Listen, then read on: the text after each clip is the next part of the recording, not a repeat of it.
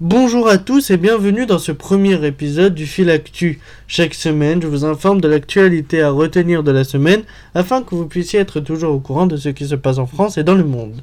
Cette semaine, Emmanuel Macron s'est rendu à plusieurs sommets regroupant différents chefs d'État du monde. Tout d'abord le G20. L'édition 2021 organisée à Rome en Italie les 30 et 31 octobre a réuni 20 chefs d'État dont la France, les États-Unis et la Grande-Bretagne.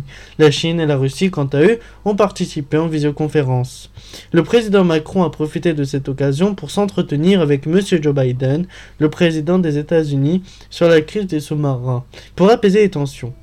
Biden a reconnu que les États-Unis ont été maladroits avec la France, partenaire d'une grande valeur sans qui les États-Unis n'existeraient pas. La France, de son côté, a accepté le mea culpa des États-Unis. Le G20 a notamment été l'occasion de refixer les grandes lignes concernant le monde.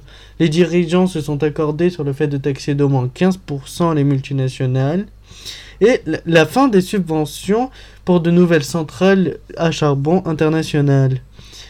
Après de nombreuses négociations, les dirigeants se sont entendus sur un objectif de limitation du réchauffement à 1,5 degré, alors que la COP26 est ouverte cette semaine. Et oui, le deuxième sommet, c'est la COP26 qui se déroule à Glasgow en Écosse.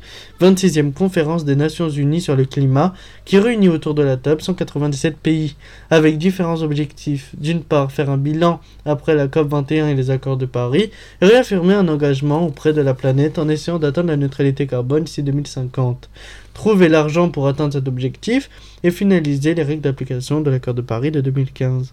Voilà tout pour le fil actu de cette semaine. La semaine prochaine, nous parlerons plus en détail des engagements pris lors de la COP26. Alors n'hésitez pas à vous abonner au fil actu pour recevoir tous les nouveaux épisodes. À bientôt